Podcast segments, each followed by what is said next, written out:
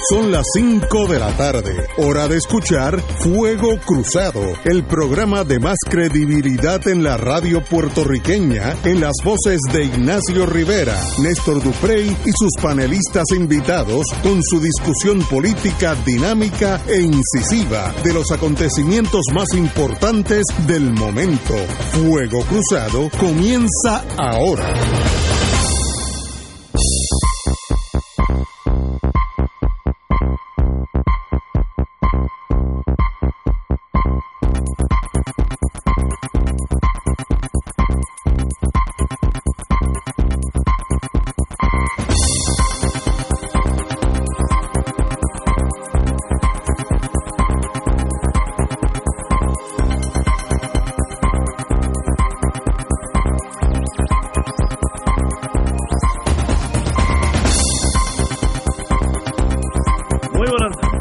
Iba a decir días, tardes, muy buenas tardes, amigos y amigas de Fuego Cruzado. Hoy es martes 17 de diciembre, ya tenemos a diciembre ahí, ya. Al otro lado. Arrincona, pero eh, falta todo para el 24. ¿Para qué 24? ¿De diciembre? De diciembre. Nos falta todo. Una semana. No, no, el 20, no, no, no, no, tú estás equivocado. Estamos el 17, 18, 19, 20, 21, 22, 3, sí, 7 días. Sí, relax. En esos siete días puede haber renuncias en el gobierno. Arresto. Otros candidatos a la gobernación. Arresto, arresto. Nuevos partidos. Arresto. arresto. Pues varias, peleas de gallos clandestinas. bueno, ya a partir del viernes las peleas el viernes. Oye, antes de todo, eh, déjame de... Antes de todo, Marilú, muy, muy buenas tardes. Muy buenas tardes. La licenciada Marilú Guzmán que ha saltado al estrellato. Dime, dime, dime, dime. Al estrellato, no al estrellato, me estaban informando de nuestra unidad digital que el segmento, las glosas que intercambiaron eh, Marilú y el amigo Alejandro García Padilla, es el segundo segmento más escuchado en la historia del podcast nuestro. Qué bueno. Así que digo y falta porque eso está ahí, eso se seguirá escuchando. Eso mira, mientras mal, mientras la leyenda va corriendo, eso la gente lo va a seguir escuchando. Eso se va a hacer como el chiste que el de Álvarez Guedes, que la gente va a decir, mira, yo no sé qué año era, pero yo sé que cuando Mariluis García Padilla se enroscaron allí en Fuego Cruzado, eh, yo estaba en tal y tal sitio. ¿Eso fue antes o después de que Antes de, sí, sí, no, no, no. Eso es for the ages. Oye, antes que comencemos, bajemos a, a las cunetas. Quiero darle las gracias a mi hermano del alma, Luis Vega Ramos, que ayer, con muy poco tiempo de anticipación, eh, aceptó la tarea de sustituirme aquí en Fuego Cruzado eh, yo estaba en Tuabaja asistiendo mm, a la... No sé por qué. No, no, estaba allí acompañando eh, eh, a este joven José Bernardo Márquez, que anunció ayer su aspiración a la Cámara. El hijo del alcalde.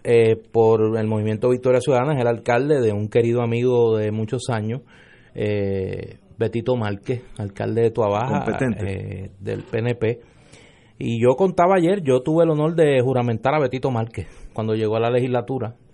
Yo era secretario de la Cámara y presidente accidental del cuerpo porque fue en la transición de la presidencia de Vizcarrondo, del amigo Carlos Vizcarrondo a, José Aponte. Y pues desde ahí conozco a Betito, un alcalde muy serio, una persona muy recta, eh, de profundos valores cristianos y con un compromiso con el servicio público incuestionable, cooperativista de muchos años y que es miembro de Vamos, ese colectivo eh, sociopolítico que, que ha sido junte de gente buena que viene de distintas procedencias políticas. Pues ayer José Bernardo, que es abogado, fue director de la revista jurídica de la Escuela de Derecho de la Universidad de Puerto Rico. Esa es la élite. Por eso, es un joven muy serio, eh, activo en el deporte, en el cooperativismo, en el trabajo comunitario en el barrio Pájaros de Tuabaja que decidió dar un paso al frente y aceptar el reto de ponerse a disposición del movimiento Victoria Ciudadana para asumir esa candidatura a la Cámara. Yo, independientemente del asunto político, quiero decir dos cosas. Hace unos días yo tuve la oportunidad de dialogar en, en el Parque Irán Bison, que se ha convertido en una extensión de mi vida. en este año. Ha sido una gran terapia. Con un joven a quien quiero mucho, que lo vi crecer, que lo he visto desarrollarse, fue alumno nuestro en la, el Departamento de Ciencias Políticas de la Universidad Interamericana de Puerto Rico. Y esta mañana eh, escuché y vi su anuncio de que se lanza una candidatura a la Cámara de Representantes, en este caso por el Partido Popular Democrático, que es mi, mi amigo eh, Héctor Ferrer, hijo. Fue amigo, fue eh, discípulo y pues lo he visto crecer. Estos dos jóvenes en distintas tiendas políticas, hijos de personas que han ocupado puestos políticos, en otro contexto se podría plantear pues que esto es otra vez las monarquías y las dinastías políticas. Y me parece que a veces tenemos que distinguir entre personas que pueden escoger una carrera en otro campo, como la tienen, muy lucrativa, y deciden incursionar en el mundo político. Yo creo que la política en general gana con eso. No se trata de quién sea usted hijo, de quién sea usted nieto, o de quién, eh, de, su estirpe. Se trata de las cualidades que usted viene a traer al mundo político, su talento, su capacidad. Que usted no es uno de esos hijos talentosos que el único, eh, la, la única razón por la que medra los fondos públicos es el parentesco con alguna persona que esté que, que haya ocupado, que ocupe una posición pública. Y en ese sentido tengo que decir, porque sería un hipócrita si no lo dijera, que me alegro por ambos. Me alegro por, por José Bernardo, obviamente con él comparto una eh, afinidad política. Eh, y con Héctor, pues si no dijera que es un joven que le tengo un gran cariño desde hace muchos años, pues sería un hipócrita también. Y yo pues eh, lo menos que quiero en la vida es pasar por ahí como un hipócrita. Y pues a ambos les deseo lo mejor. Eh, con uno pues obviamente espero poder compartir por los caminos del país. Con el otro desde la distancia y desde la diferencia pues le deseo que el Señor lo acompañe como siempre he dicho en lo que decida emprender en la vida. Bueno amigos y amigas, vamos a las trincheras. Vamos a analizar, porque hoy, hoy en día después de 24 horas del anuncio de la señora gobernadora, pues las pasiones bajan un poquito y uno puede analizarlo con más frialdad. Yo pensé tanto en usted ayer. Eh, ayer en Tuabaja yo lo que pensaba en usted. Yo lo tenía, mire, como diría mi mamá, reguindado del alma. Yo lo tenía reguindado del alma. Pues, pero me llamaron varios y me dijeron que si yo iba para el fundraiser que usted tenía, que usted tenía después un grupo de amigos para degustar este, por la gobernadora nuestra, yo dije, él ya va a decir nuestra gobernadora Wanda Vázquez. Pues la señora gobernadora Wanda Vázquez Garcet anunció lo que todo el mundo sabía que iba a hacer y es va a ser candidata a la gobernación por el PNP, lo cual trastoca lo que ya parecía claro, que era que el compañero Pierluisi no iba a tener primaria, por tanto ya era un fe accompli, un hecho consumado de que él era, iba a ser el candidato a la gobernación. Eso ayer cambió totalmente y tendrá que ir una primaria, los dos, uno contra el otro, de aquí a allá pues habrá fuegos artificiales, se sacarán eh, lo peor o lo mejor de cada uno eh, así que hay una contienda, igual que en el Partido Popular, así que lo que es igual no es ventaja. Eh, lo que estoy viendo de la señora gobernadora es que su táctica es yo no soy como los otros, yo soy de afuera, yo soy una ejecutiva, que es correcto, que fui fiscal, correcto, fue secretaria de justicia, correcto, por tanto yo no estoy en el mundo político y como dijo, ustedes van a ser mi, eh, ayudantes o algo así, dijo, a esos efectos, eh, el pueblo va a ser su, su, maquinaria. etcétera, etcétera. Bueno, pues muy bien, vemos la táctica es, yo creo que en ese sentido tiene razón ella, sabemos todos los que caminamos por las aceras de Puerto Rico, eh, que el pueblo de Puerto Rico está agotado, angustiado de la política clásica de los últimos 60 años. Eh, aquí está pasando lo que pasó en Francia, donde Macron de la nada un día resultó primer ministro eh, y en otros países eh, el, agotamiento es tal que eligen a alguien que no tenga eh, vela en los, en, los, en los partidos tradicionales. ese es su fuerte. Su débil es que pues no consta hasta ahora, eso puede cambiar, con la maquinaria del PNP, que es la que se tiene que mover para que esos votos en, en junio lleguen a la urna. Eh, ¿Tiene tiempo para hacerlo? Pues mire, tiene poco tiempo, pero se puede hacer. Necesita endoso de, alcalde o el endoso de las personas primarias en el partido, que es el presidente. Eh, yo creo que si ella logra el endoso de Rivera Schatz, pues a su vez se pone en posición de usar la maquinaria de, Rivera Schatz, que sabemos que es ya temible y muy experimentada en, en, el ir a, buscar el voto. Ese es su fuerte. Su débil, como dije, tiene que adentrarse en el PNP porque no puede correr sola, casi como candidata independiente dentro del PNP. Ella dijo que cuando llegó a la, a la fortaleza, dijo que iba a gobernar año y medio, eso obviamente ya lo cambió, pero dijo que no le interesaba mucho el tema de la estadidad ella tiene que corregir eso de inmediato, abrazar Old Glory, la bandera americana, y que no haya más nadie más estadista que ella de aquí a junio. Eh, si, si Pierluisi puede convencer al elector de que ella no es tan estadista o no es estadista, pues se murió esa posibilidad, porque el Partido Nuevo es un partido ideológico más que otra cosa. Eh, interesante, cambió el escenario. Eh, hoy, eh, obviamente, hay críticas y aplausos, como todo en la vida. Uno de los endosantes primarios de Pierluisi, es la comisionada residente, reiteró su apoyo incondicional a Pierluisi. El presidente de la Cámara del, del Senado, voy a citarlo, bienvenida a las aspiraciones de la gobernadora Vázquez y Pedro Pierluisi nuestro partido es genuinamente democrático. Será el voto libre, secreto y democrático quien decidirá todas las, contiendas. Eso en español decir está neutral, no está ni, de un lado ni de otro. Yo si fuera del grupo de Wanda trataba de llegar a un, acuerdo, arrangement en inglés. Eh, eh, el señor presidente de la Cámara dijo, mi respaldo para la candidatura a la gobernación por mi partido lo tiene Pierluisi. La estadidad, la estadidad está más cerca que nunca. Eh, no voy a solicitar comentarios sobre eso por ahora. Bueno, te estoy, estoy citando. Mi respaldo para la candidatura a la gobernación por mi partido lo tiene Pedro Pierluisi la estadidad está más cerca que nunca. Cité.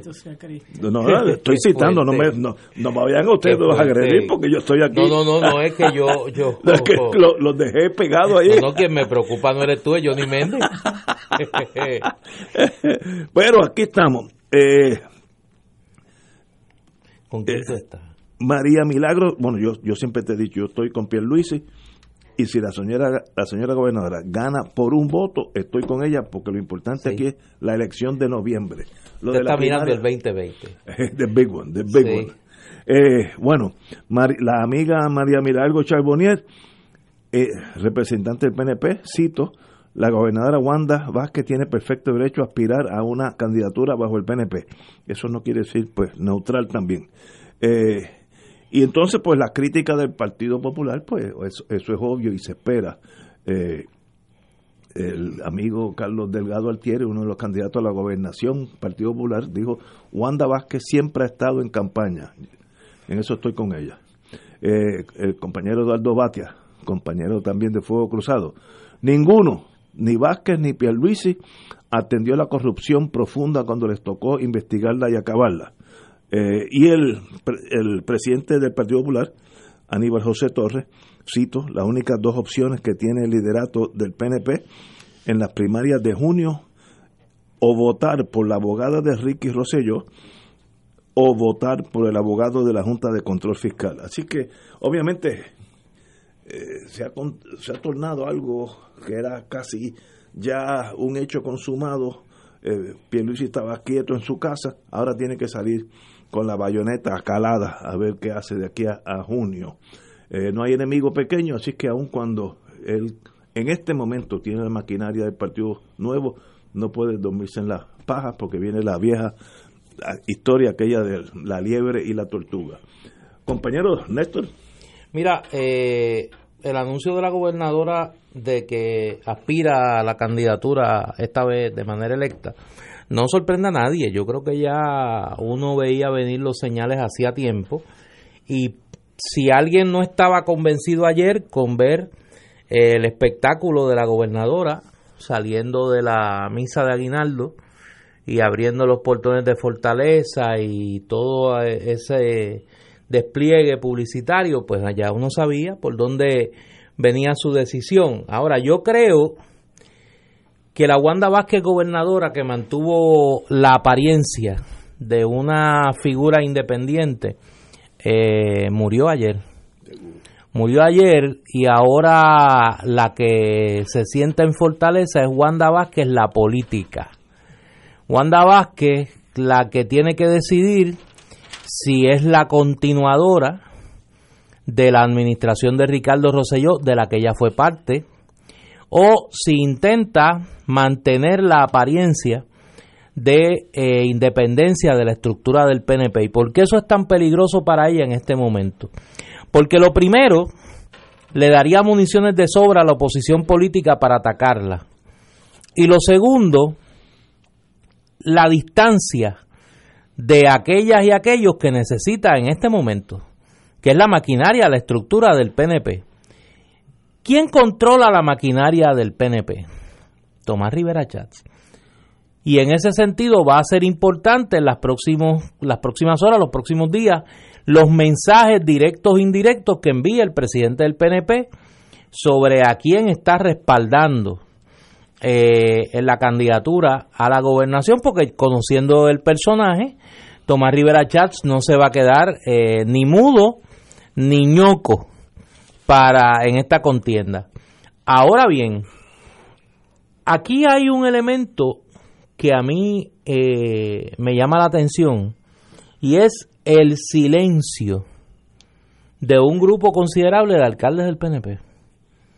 Los alcaldes del PNP han sido bastante tímidos, más allá de aquel esfuerzo que hizo eh, el alcalde de Arecibo, que reunió a la Federación de Municipios y, y no habían pasado 24 horas y le estaban diciendo embustero, un grupo de alcaldes del PNP, la mitad, más de la mitad en aquel momento los alcaldes del PNP no se pronunció sobre a quién respaldaba. Y yo creo que aquí hay un elemento que vamos a tener que lanzar a, a, la olla del análisis en las próximas semanas. En el PNP no hay entusiasmo con la candidatura de Pedro Pierluisi, lo habíamos comentado aquí, y en el PNP hay mucho rechazo a la candidatura de Pedro Pierluisi. ¿Será capaz Wanda Vázquez de coagular ese rechazo que hay a la candidatura de Pedro Pierluisi y convertirlo en respaldo a su candidatura.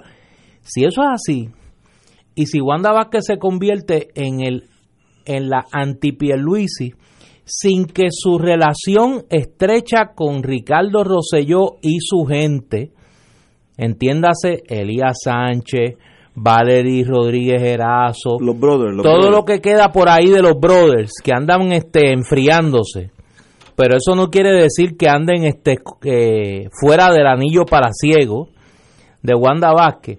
Si ella logra que esta gente no sucumban a la tentación de que todo el mundo, del esmayamiento, de que todo el mundo sepa que ellos son los que están detrás, como en efecto lo están, de la candidatura de Wanda Vázquez, y ella logra mantener esa apariencia de independencia, pero a la vez construir una maquinaria del PNP utilizando los retazos del rechazo, del rechazo evidente que tiene la candidatura de Pedro Pierluisi, pues yo creo que en el PNP vamos a tener una primaria donde Wanda Vázquez se va a imponer.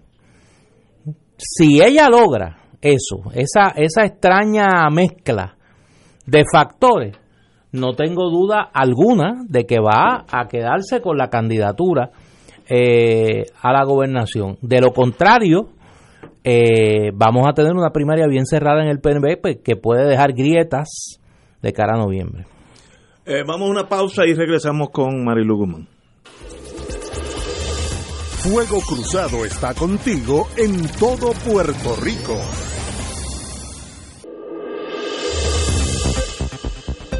Y ahora continúa Fuego Cruzado.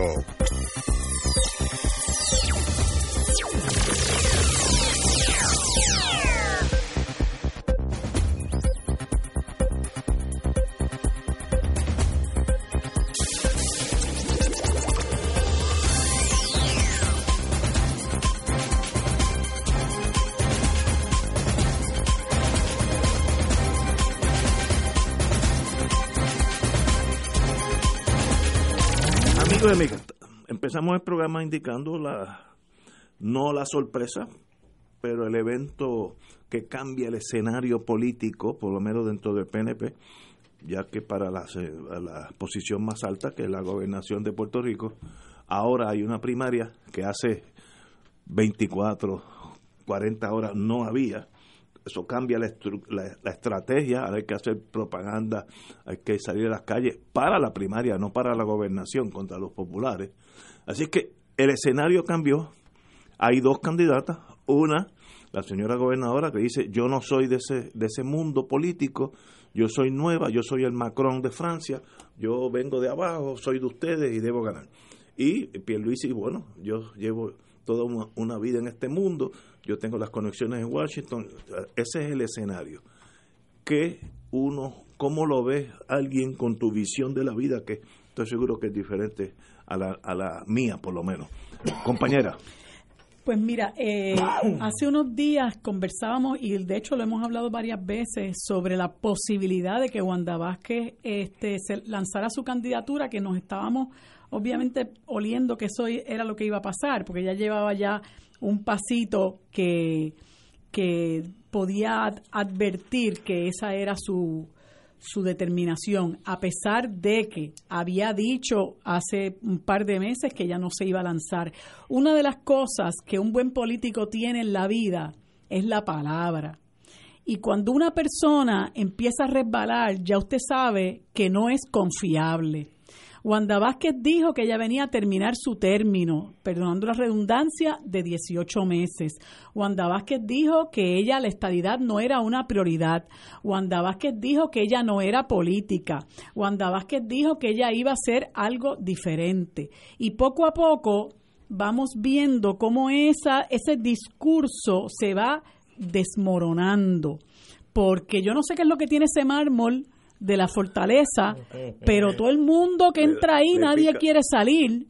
Este, es, es, una, es una, una, una, hay que, se aferran de una forma a ese mármol que embruja a, a todo todo el que, el que entra, este, bueno, llegan al punto del papelón de Pierluisi, ¿no? De, de ser el, el, le pusieron hasta el nombre de una película y se me olvida ahora mismo, este, de estar eh, Weekend for Bernie, una cosa así creo que se llama la película. Sí, Weekend at Bernie. Weekend, at, Bernie. Weekend at Bernie's. Pues ese Pierluisi, este, entonces llegan al punto de hacer una cosa como esa, ¿no? De decir, no, yo me voy a, yo me voy a juramentar y yo, este, a mí la ley 7 me permite que yo me quede por esto y por esto y por esto, y entonces se someten al, al papelón ¿verdad? Y, y, al, y a la triste este eh, demostración que dio cuando el Tribunal Supremo unánimemente le dijo, mire señor, usted está eh, usurpando el poder realmente.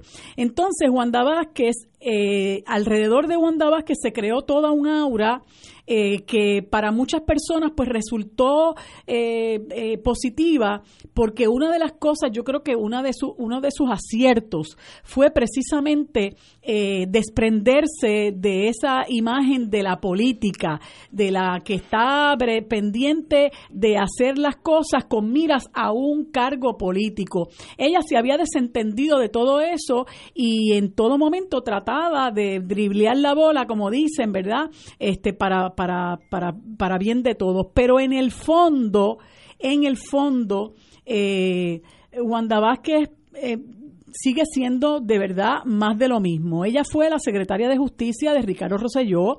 Durante, durante dos años y medio pasaron un sinnúmero de cosas y Wanda Vázquez miró para el lado. Eh, la, sus ejecutorias como procuradora de la mujer dejaron mucho que desear, no solamente en términos de lo que se hizo en esa oficina eh, para adelantar las causas de la equidad de género, para educar con relación a lo que es la violencia de género, eh, sino como patrono dentro de esa oficina. Creó muchísimo malestar y creo que hasta resultó demandada. Eh, no sé qué, habrá ocurrido con eso. Pero entonces... resultó demandada por más de 10 empleados y empleadas de la Procuraduría de las Mujeres que eh, señalaron un patrón de hostigamiento, laboral por parte de la procuradora. Sí, y entonces esas son cosas que saldrán a relucir porque si usted no es político y usted quiere eh, realmente estar de buenas con todo el mundo, me parece que está en el partido equivocado, porque ahora sí que se van a poner el cuchillo en la boca y los que están en contra de Wanda Vázquez la van a tratar de despellejar. Usted está en el partido equivocado. Que ya están en esa. Claro, claro que están en esa. Y ella, como bien decía Néstor, dejó de ser la gobernadora de, entre comillas, todos los puertorriqueños y las puertorriqueñas, que es lo que dicen siempre, y después terminan gobernando para una élite y para, y para un grupito y para su partido, y ahora se convirtió en la política y ella va a tener, lo, lo primero que ella tiene en, en, miras es a tratar de, tratar de atraer a la gente de su propio partido, que se están comiendo por los rabos, porque ahí está todo el mundo dividido, ahora más divididos todavía con la candidatura de ella, y muy pronto ella va a tener que salir de la, detrás de, la, de las cortinas de la fortaleza y detrás de esa posición cómoda que le da el ser la gobernadora, de que quiero tratar de estar de buenas con todo el mundo, para tirarse al ruedo de la lucha por la candidatura a la gobernación del PNP. Y eso va a implicar que ella tiene que hacer manifestaciones como candidata, que ella tiene que enfrentarse a una serie de cosas que están ocurriendo, asumir posiciones que hasta ahora ella no ha querido eh, tocar mucho eh, y va a tener que enfrentarse a debatir en alguna medida porque ella va a tener que, que, que, someterse a las preguntas de los de los periodistas eh, incisivos, ¿verdad? Eh, con relación a su postura como candidata, así que ya va a tener que un poco desdoblar lo que es su, su imagen. Y mientras tanto, en lo que le resta de cuatrienio, más allá que estar haciendo cosas populistas, que no estoy quitándole mérito al hecho de devolverle a los trabajadores el derecho a las vacaciones que se le había quitado, más allá de estar dando eh, días libres, sin cargo a vacaciones, etcétera, etcétera, que son cosas muy simpáticas, ella va a tener que asumir posturas muy serias en lo que le queda, porque, por ejemplo, al sol de hoy, Wanda Vázquez no ha nombrado a un secretario de Estado ha hecho mutis con relación a la situación de la Secretaría de Recursos Naturales. Las ejecutorias de Tania Vázquez Rivera han pasado, han pasado desapercibidas. No sabemos qué está pasando y ni siquiera sabemos si la Secretaría de Justicia está investigando el, los hechos que se estaban dando en al interior de esa agencia cuando explotó la situación que ella tuvo que renunciar. Ella tiene detrás de sus hombros el haberse negado a intervenir en el problema eh, eh, obrero patronal de Lautier. Eh, hoy dijo que no se había leído ni siquiera el proyecto de la ceniza, un asunto de tantísima importancia para este país por el cual llevan comunidades del sur luchando por más de dos años. No ha nombrado el comité que dijo que iba a nombrar para estudiar lo del mapa de calificación que las, el, el sector ambiental está luchando en contra de su implementación. Estamos eh, está sobre, eh, eh, sobre el cadalso, va a caer sobre, sobre ello. La Orquesta Sinfónica y el Festival Casals, que están en precario. No se sabe si van, van, a aparecer los fondos para que una institución tan importante como nuestra Orquesta Sinfónica, que son 80 músicos que nos llenan de orgullo y nos han llevado por todo el mundo, ¿verdad? Dándonos prestigio desde el 1956, igual que el Festival Casals, están en precario, no ha dicho nada. El problema de la violencia de género, de género bien gracias. Ante la situación eh, difícil de la Universidad de Puerto Rico se ha alineado con los, con los recortes draconianos de la Junta. Y ni hablar del abrazo total a la Junta que ella ha hecho y lo dijo ayer en su, en su mensaje de que ella tenía e iba a tener las mejores relaciones con la Junta. Apoyó el plan de ajuste de la Junta de Control Fiscal que incluye recortes a las pensiones de un 8.5. Apoyó el plan de reestructuración de la deuda de la Autoridad de Energía Eléctrica que es nefasto para el país, que no menos de tres, no menos de tres eh, economistas han dicho eh, del aumento eh, terrible que va a representar las tarifas de la luz por los próximos 47 años ese, ese, ese plan de reestructuración. Favorece, como siempre, la política de aumentar de las penas y acaba de, de, firmar la ley de armas que ya veremos como nada, absolutamente nada va a resolver en este país como no sea seguir impulsando la ley del revólver. Y tenía dos hijas talentosas. O sea, ¿de qué estamos hablando? Estamos hablando de que esto es lo mismo. Entonces, cuando, cuando la cosa coja calor, eh, ya vamos a ver a Wanda la política y yo estoy totalmente convencida que todo esto se va a empezar a desinflar porque no es lo mismo con guitarra que con violín. Bueno, amigos y amigas, a que te felicito, has hecho un buen resumen en torno a Wanda. Creo que se me quedan cosas, pero bueno. Pero, pero por ahí mismo va a entrar el, el enemigo político, no el enemigo personal de Pierluisi en esa lo que es más, si fueran inteligentes te grababan hoy y hacían un list, un listado, un checklist y vamos uno a uno porque por ahí mismo van a entrar. Porque esa es la política. Eh, yo creo que ha habido un cambio en ella radical desde que juramentó como gobernadora y yo creo que con mucha razón dijo, mire, yo voy a estar aquí año y medio y me voy para casa, yo no soy política, yo vengo aquí a hacer lo mejor posible y todo el mundo le creyó. A las dos o tres semanas empezó, como dicen en el campo, a falsear, a decir, espérate, espérate, esto está más bueno. bendito. a las dos semanas yo dije, espérate, esto está bueno. Y ya hace un mes ya no oía no a la administradora del Estado, sino a, uno ya empezaba a oír un político hablando como gobernadora, a lo cual tiene derecho, no estoy diciendo Y empezaron las fotos en Fortaleza, eh, aquí reunida con fulanito, con menganito. En una, en una vez que yo dije aquí... Y el populismo, porque salió, se ha dedicado a tomar medidas populistas. salió siete fotografías de ella en los diferentes periódicos el, el mismo día. Eso no es de alguien que está administrando, ya eso es alguien político. Tiene derecho. Ahora, ese camino es empinado y es ingrato, pero, pero yo creo para eso es que está. Y, tenemos la pausa encima, pero el PNP tiene dos complicaciones adicionales que me parece que hay que comenzar a factorizarlas. La posible salida de Soela Boy del gabinete. Que ya lo insinuó. Ya lo insinuó. Y su entrada al ruedo, su, su, regreso al ruedo político para aspirar a la candidatura de alcaldía de San Juan, candidatura donde ya la estructura del PNP se había alineado prácticamente con, Miguel Romero. Y segundo lugar, que me parece que es un reto mucho más peligroso para el PNP, eh, la inminente inscripción de Proyecto Dignidad como partido eh, a participar en el proceso electoral. La información que circula esta tarde es que ya están a punto de alcanzar las firmas necesarias para eh, acceder a un espacio en la papeleta y esto sería un reto directo al cuarto de máquinas político del PNP porque es un movimiento constituido, apoyado desde los sectores eh, del fundamentalismo evangélico y sectores también cercanos a la Iglesia Católica que eh, mantienen un discurso muy similar al Christian Coalition y a, y a la, eh, el evangelismo políticamente activo en los Estados Unidos con su énfasis en los temas de la familia y demás.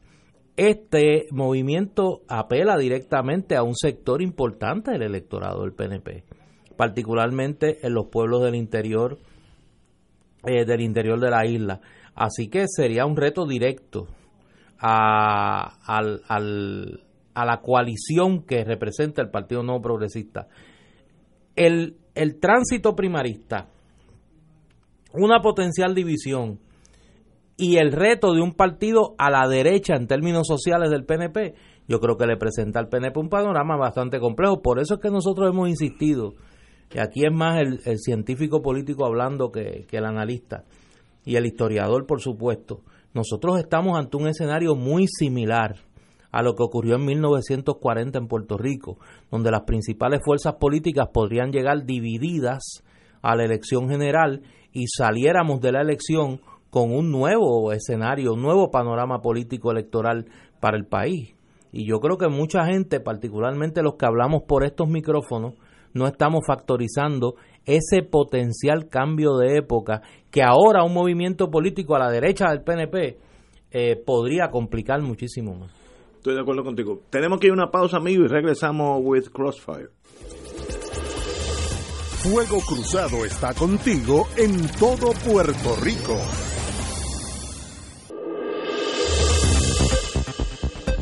Y ahora continúa Fuego Cruzado.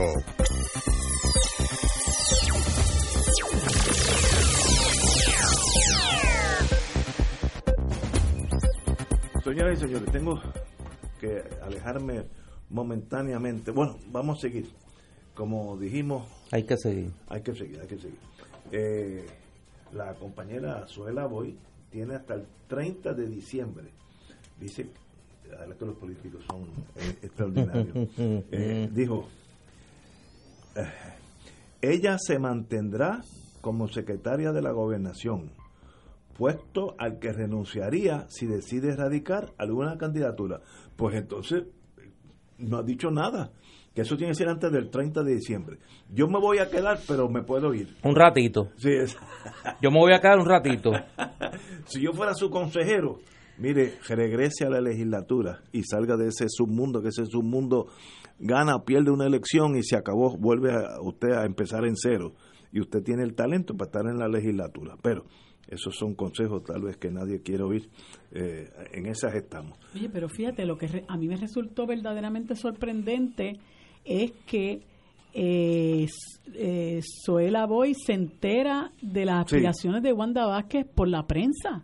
Sí, y yo vi unos visuales cuando la prensa la estaba interrogando, o sea, estaban eh, eh, entrevistándola, y la cara de sorpresa que ella tenía vale un millón de pesos, y eso dice mucho, porque yo pensaría que si mi jefa inmediata, que es la gobernadora, va a hacer un anuncio de esa magnitud, me llame y me lo, me lo informe, ¿no? Así que la impresión que tengo es que eso ahí está eh, un poquito pegado con chicle. Yo creo que lo que pasó ayer, que me parece que es indicativo de que había una fisura entre en la relación de, de Wanda Vázquez con Soela Boy, apunta a una, a una tregua, una transición, donde pues negociaron en algún punto y dijeron, mira, no te vayas hoy, eh, pero toma toma una decisión en los próximos días para lanzarte políticamente porque parece que la Boy no está muy de acuerdo con, la aspiración de la gobernadora y pues decide volver al ruedo político. Ahora, como decíamos en San Juan, Miguel Romero, mal que bien, logró amarrar la estructura política del PNP del PNP en San Juan, así que ahí tiene un ahí tiene un reto. Si volviese al Senado, yo no creo que la van a ver con buenos ojos allí eh, en ese cuerpo legislativo. Así que tiene una decisión que yo creo que no es tan difícil, es fácil. Yo creo que ella va a aspirar a la alcaldía de San Juan y se la va a jugar en la primaria eh, contra Miguel Romero. Eh, Suela Boy es una figura que pues tiene un apoyo en, el, en un sector del PNP. inteligente y tiene... Más, más, liberal que el corazón del rollo del PNP. Vamos a ver si eso se materializa, pero obviamente va a generar una división del PNP en San Juan. O sea, eh, el PNP de creerse tener las elecciones seguras Y eso es sin contar, porque para ellos el verano del 19 nunca ocurrió. O sea, eso fue un mal rato, según ellos, no hubo, no pasó más nada, ¿no? Sin contar el efecto político del verano del 19, el PNP podría llegar seriamente lacerado a la elección con una división a nivel isla y con una división particularmente aguda en San Juan por la primaria. O sea, eso no es poca cosa. Hoy se anunciaba la salida de, del Senado de Puerto Rico tan cerca como enero eh, de Larissa Hammer, vicepresidente de ese cuerpo legislativo. Lo mejor que hay allí. Uno de los legisladores más serios que hay en, en la Asamblea Legislativa, un caballero en todo el sentido de la palabra, un, una persona con la que se puede dialogar, eh, que ha generado en, un ambiente tan, tan tenso políticamente como el del Senado en este cuatrenio, ha logrado generar unos consensos allí sobre, sobre materias tan complejas como la, el tema de la energía, ¿no?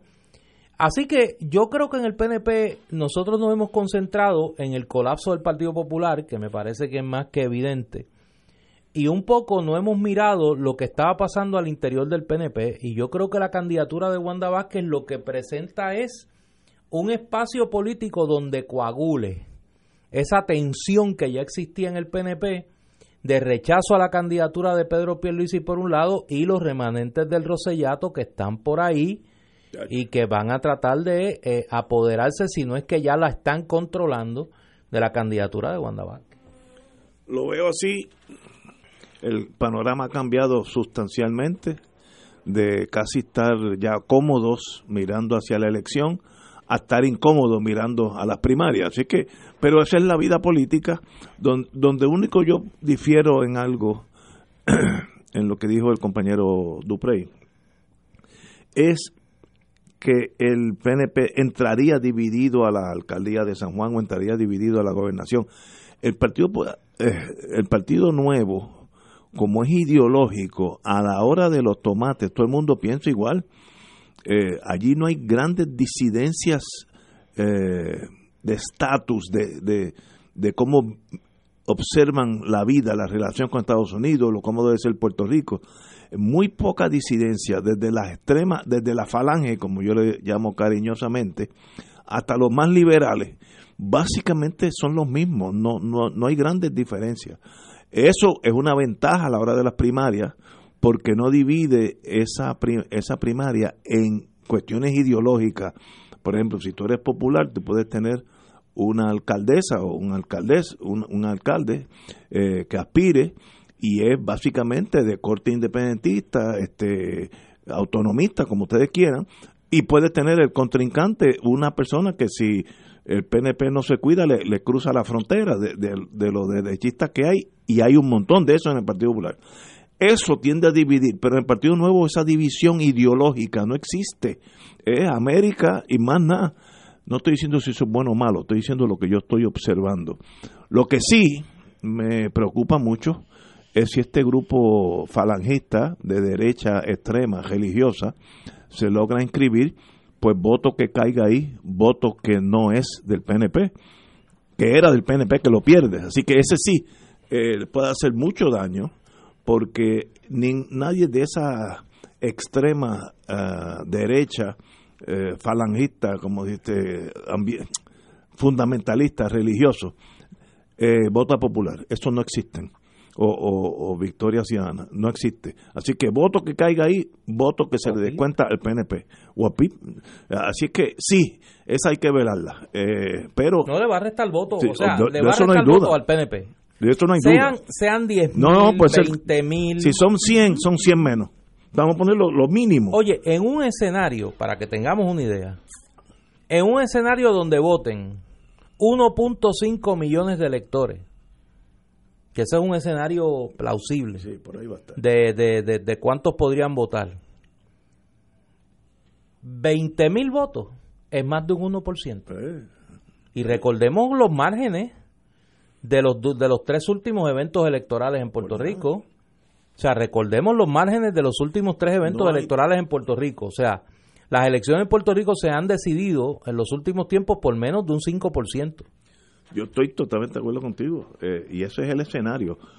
Yo, yo voy a lanzar una teoría eh, producto de, de lo que uno ha leído en la vida. En Chile, en 1970, uno de los de las causas de lo que se generó después, luego del triunfo de, de Salvador Allende en 1970, es que el sistema político chileno se denominó un sistema de tres tercios, donde habían tres fuerzas políticas básicamente equilibradas, donde ninguna podía obtener más del 50% de los votos y como no había segunda vuelta, en Chile el, el candidato que obtenía la primera mayoría tenía que ser ratificado por el Congreso chileno. Por eso es que Salvador Allende logra esa primera mayoría y es ratificado en el Congreso de Chile por un acuerdo político entre la Unidad Popular, que era la coalición de partidos de centro izquierda que, y de izquierda que respaldaban Allende, y el Partido Demócrata Cristiano, que era la segunda fuerza, la primera fuerza política en ese parlamento. En Puerto Rico, el partido, la candidatura de Ricardo Rosselló ganó la elección con apenas el 41% y un poco más de los votos. Eh, David Bernier obtuvo el 39% de los votos. Pegadito. Eh, a mí no me sorprendería que nosotros estemos en un escenario político donde los dos partidos dos o tres partidos con oportunidad o colectividades políticas con oportunidad de ganar la elección 30, 30, 30. estén rozando el 30%, un poco más, un poco menos. Y que entonces, acordémonos de un dato para que después no hayan desilusiones innecesarias. Si el Partido Independentista obtiene el 5% de los votos en la elección del 2020, estaría más que duplicando los votos que obtuvo en la elección del 2016. Y estamos hablando apenas un crecimiento a un 5%. Primero aseguraría su inscripción, pero más que duplicaría sus votos. Quedan sueltos 95% de los votos. ¿Cómo se reparte ese 95% de los votos? Yo creo que aquí eh, no vamos a volver a ver mayorías de más del 40% de los votos en buen tiempo en buen tiempo. Yo lo que noto, y tal vez son los prejuicios de uno que no lo dejan analizar claro, eh, y puede ser que, que esté prejuiciado, lo cual en el mundo de inteligencia el prejuicio elimina la, al oficial de inteligencia, se entiende, ya no eres oficial de inteligencia. Pero yo lo que estoy viendo es un Partido Popular cansado, agotado intelectualmente, no tiene brío, eh, no tiene fuerza. Eh, esa es una observación que uno podría llegar a la conclusión, ese partido ya no da más y ya no sé, con todos los problemas que tenga el PNP, que los tiene para esta primaria, puede ser divisivo, todo lo que ustedes quieran. Pero como decía Gallizá, para que el PNP pierda, alguien tiene que ganarle. Y no veo ese coraje, coraje en italiano coraggio, ese, ese brío, como los caballos de paso fino, que aunque estén quietos, tú le notas esa fuerza. No lo veo en el Partido Popular, que antes cuando yo era chiquito le sobraba, eso era, uno, chacho, eh, uno lo sentía en el ambiente, la fuerza de ese partido, ya no. Eso es el principio del fin, pues mire, esto es fácil, esperemos 11 meses y lo vamos a ver, sí o no, eh, que el Partido Popular tiene la capacidad de ganar las elecciones, pues seguro, y también victoria ciudadana. Cualquier cosa puede pasar, todo el mundo tiene que correr como si va a perder, y, es así, a veces uno le falta un poquito más, pero con la complacencia que yo noté hace un mes, el Partido Nuevo, que ya ganamos, ya es cuestión de contar los votos. Eh, un amigo me dijo, ya estoy comprando el champán. Pues mire, suave, suave, tranquilo, que esto es un nuevo juego.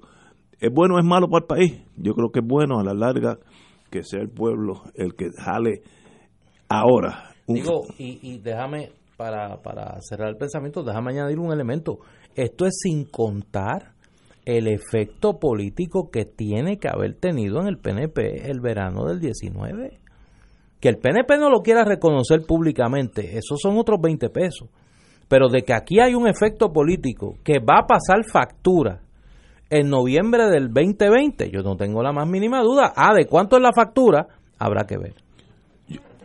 Yo, creo que ese evento de julio del 19 es una reacción cuyos fundamentos todavía están latentes.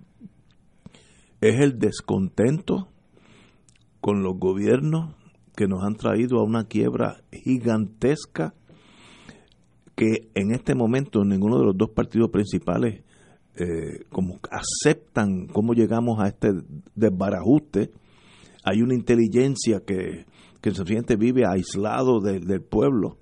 Eh, uno es el que cae en los boquetes y parece que ellos usan helicópteros porque no, no, no transitan por las calles. Es, hay un despegue entre la inteligencia de ambos partidos mayoritarios y el pueblo. Esos factores negativos todavía existen. Eso no se fue con la marcha de, con, la manifestación de, de, julio del 19. Ese malestar está ahí, ese agotamiento al status quo político está ahí. ¿Por dónde va a salir eso? No sé, eso sencillamente si supiera también lo decía, pero no tengo la menor idea. Tenemos que ir a una pausa, son casi las seis de la tarde y vamos a una pausa. Fuego Cruzado está contigo en todo Puerto Rico.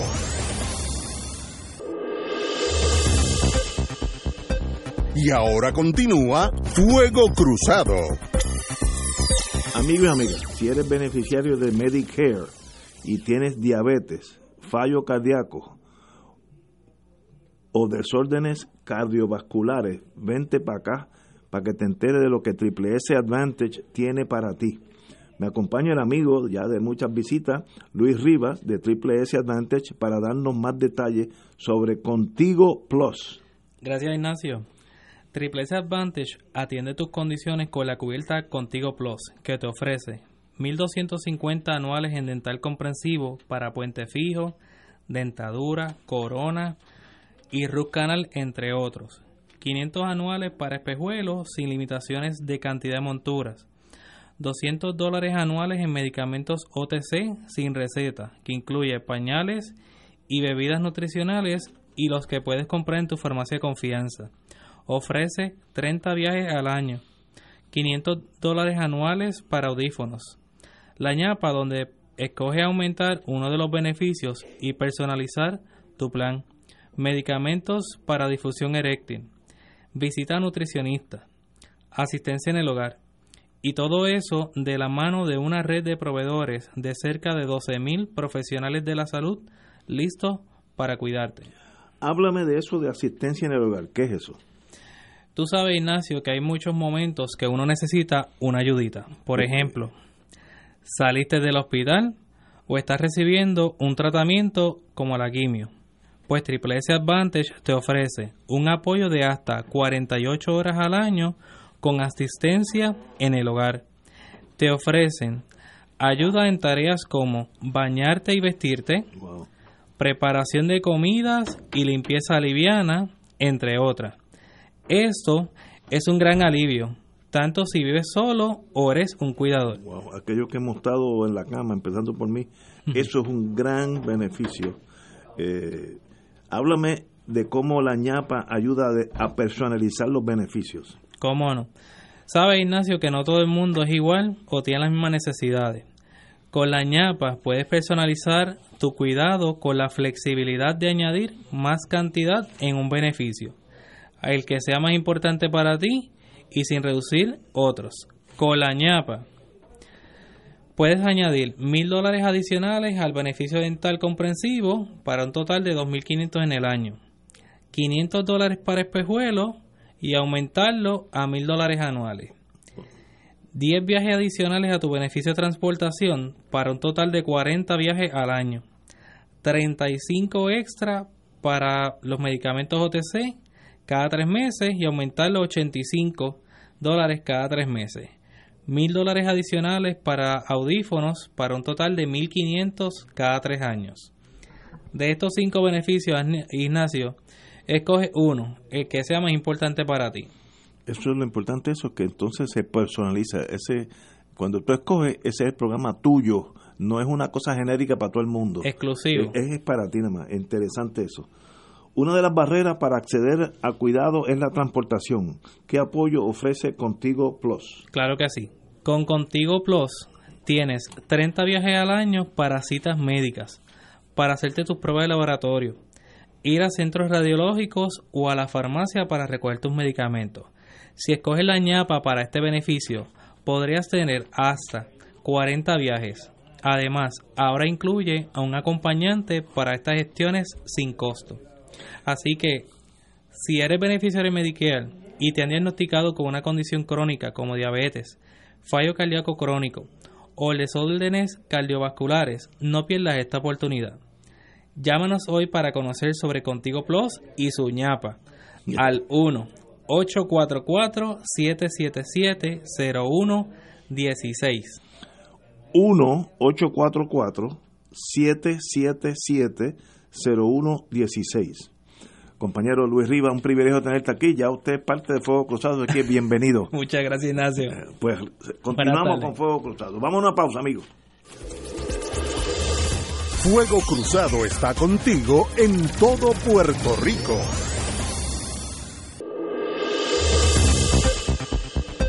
Y ahora continúa Fuego Cruzado.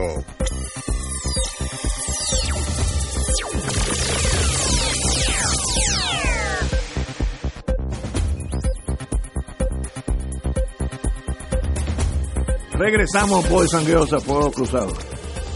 Mira, quería aprovechar antes de que den paso a la entrevista de unos distinguidos eh, visitantes que tenemos. Eh, quería informar que hoy eh, el Colegio de Abogados y Abogadas de Puerto Rico y unos abogados en su carácter individual presentaron una demanda ante la Corte de Distrito Federal para el Distrito de Puerto Rico impugnando la validez constitucional del reglamento para la asignación de abogados y abogadas de oficio. Doy esta información porque eh, este reglamento debía entrar en vigor el primero de enero y todos los abogados teníamos la obligación de inscribirnos. Eh, por lo tanto, hay que estar muy pendiente a este proceso. Eh, según lo que expresa el querido amigo presidente del Colegio de Abogados, Edgardo Román Espada, este reglamento promueve la servidumbre involuntaria de la abogacía y olvida que es el Estado el que se obliga a proveer servicios gratuitos de representación legal en determinados casos según Roman Espada, el recurso de injunction que fue aprobado por la Junta de Gobierno del Colegio de Abogados en cumplimiento con la resolución de la Asamblea General número 179 se sustenta en la Ley Federal de Derechos Civiles y los Derechos Constitucionales. Esto es un reglamento que obliga a la abogacía a ofrecer servicios de representación legal gratuita las primeras 30 horas eh, no se puede facturar en casos de naturaleza civil y penal mediante orden judicial. Y según expresa otro de los compañeros eh, demandantes eh, la profesión legal es la única que está sometida a ofrecer por disposición de un reglamento servicios legales de naturaleza gratuita. Así que hay que estar pendiente de este de esta de este recurso que ha presentado el Colegio de Abogadas y Abogados de Puerto Rico, por lo cual yo felicito a los compañeros del colegio y a todos los demás eh, abogados y abogadas demandantes que han hecho este esfuerzo por tratar, ¿verdad?, de por sacar la cara de, de aquellos que pues estamos, como quien dice, luchando por el acceso a la justicia, pero de la forma más justa posible. Estoy totalmente de acuerdo contigo. Yo soy una de esas víctimas. A mí asignan de tres a cuatro casos al año los cuales algunos son bien sencillos y otros pueden tomar semanas de juicio a costa de uno, de, dejar uno pelado. tiene que cerrar la oficina lo que está atendiendo eso. Para, para el Joker. Sí, yo, Mira, no, no, yo te voy a pedir un favor. En aras de la salud mental de Ignacio, no traiga ese tema porque las últimas semanas han sido bien complicadas. Ese hombre está on the Tenemos aquí, hoy, hoy ha coincidido eh, en este espacio mucha gente buena. Eh, y hacía falta, de verdad. A quienes tú tendrías muchas preguntas que hacerle. No, no, sí, no, yo tendría muchas preguntas que hacerle. Pero como yo últimamente me estoy portando bien. Asustado. No, él estaba asustado, es que las más recientes experiencias no son para menos. Eh, venía con casco protector. Venía, venía, venía percibido. De, aquí los martes y los jueves son complicados. Eh, tenemos una querida amiga antes de entrar en, materia con, con, Silverio, Ana Teresa Toro y mi hermanito Pedro Reina que están por ahí. Eh, y vamos a hablar de, de, un libro interesantísimo. Tenemos aquí a otra eh, invitada muy querida siempre en este espacio, que es Josie La Torre. Hola. Hola, ¿cómo estás? Bien chévere, y, me da gracia porque tú dices para pasar a Silverio y Pedro y a Teresa, porque Silverio y yo, tú sabes que somos como Por eso es que hasta yo me confundí, no, no, no, no. Y entonces eh, vienes a hablarnos de, del Junte para, la, historia. Estamos a ley de nada. Mira, el Junte para la Historia es un concierto que se realizó hace 20 años, lo hicimos en el Coliseo Roberto Clemente que nos subimos a tarima haciendo punto en otros son, moliendo vidrio con el pecho y fiel a la vega. Fue un concierto maravilloso y ahora se repite 20 años después, casi 21, este próximo sábado en el Choli. O sea que podemos decir, estos grupos de nueva canción, que llegamos al Choli. que eso es, tú sabes, una cosa nueva para nosotros. Eh, en este concierto eh, empezamos a nosotros, empieza haciendo punto, después viene moliendo vidrio. En haciendo punto, pues ya sabes, Silverio, Irving y yo vamos a hacer también un reconocimiento a, la presencia de Tony, ¿verdad? Que estuvo en, en el del Coliseo. Después entonces la segunda parte es moliendo vidrio, que para las personas que no recuerden bien ese nombre, en ese grupo están Gary Núñez de Plena Libre, está Sunshine Logroño y Carmenidia Velázquez. Y entonces después cierra esa primera parte, esa, la tercera parte con Fiel a la Vega, que ya tú sabes que esos son los querendones de, de, ese público. Este, y después al final hacemos el Junte para la Historia, que es donde todos estamos en, en tarima y cantamos intercambiamos canciones, donde todos cantamos en el Wannabe de Fiel a la Vega, donde eh, Silverio, perdóname, Irving y, Tito Auger canta Mujer de 26 años, que la cantaba Tony con Tito. Este, y vamos así como que paseando entre una agrupación y la otra. Así que estamos bien contentos, bien entusiasmados. De hecho, de aquí salimos para un ensayo y, y vamos a estar, eso, los paraboletos, importante. Tiquetera PR, y también, y esto ya, esto es ya, porque esto es el sábado, o sea que no pueden dejar que pase mucho tiempo. Y para, para Tiquetera PR y para las personas que no tienen internet, que lo hacen por teléfono, es el 305 3600 305 3600 Silverio, ¿y tú algo ahí antes de que entres en lo del libro? Bueno, este, yo creo que inspirado y siendo un puente con el próximo tema, inspirado en lo que sucedió en el verano, el final de este espectáculo va a ser para pelos. Va a ser para pelos. Eh, imagino que sí.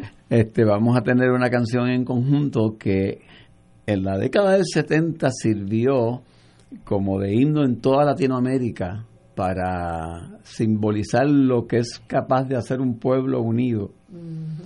Y qué interesante que podamos cantarla en esta ocasión con imágenes de lo que pasó en el verano para cerrar ese espectáculo con ese mensaje. Y que esa canción se está cantando en todo el mundo en, este momento, y particularmente en Chile. Sobre todo en Chile. Yo me imagino cuál es, pero no les voy a malograr la sorpresa. Así que la cita es... Este próximo sábado en el Choliseo, el próximo sábado en el Choliseo, los boletos en tiqueterapr.com o si usted no está eh, conectado a internet, pues en el 305-3600 o también puede dar la vuelta por allí por el Choli y comprar sus boletos a las ocho y media. Así que los que quieran revivir una época extraordinaria de la, la música de la nueva trova y los que pues estábamos más cerca acá en los 90 con Fiel a la Vega, pues tenemos una oportunidad. Y haciendo punto va a cantar La vida campesina, enseñando mi caballo, La muralla, yo digo que las estrellas, cantar es latinoamericano y un tema bien importante que se llama Asunto de Dinero. Cualquier parecido con el asunto de la deuda. Ay. Pura eh, y además, este, en esa canción en particular vamos a tener un invitado especial de la música urbana. Cantante de música Ah, pues hay que estar pendiente. No es Anuel para que no vayan. No, no, sí, no, no. Adviertan que él no va a estar. No, no para que no hayan no hayan problemas. Yo sí la torre, gracias, por estar con nosotros aquí, siempre, más que bienvenida. Gracias, Vamos a la pausa y regresamos con Somos Más. Fuego Cruzado está contigo en todo Puerto Rico.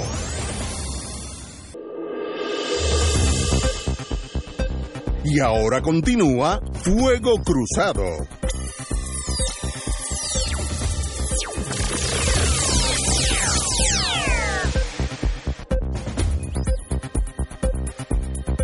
Regresamos, amigos, amigos, compañeros.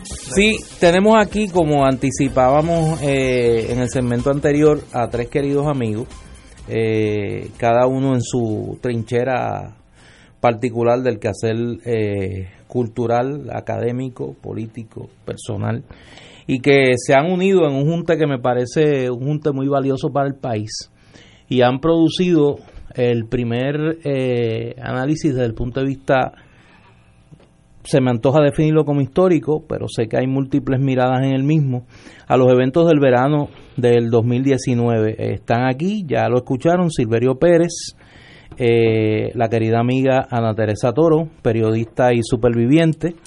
Eh, y yo soy así, yo soy que Guerra no muere gente.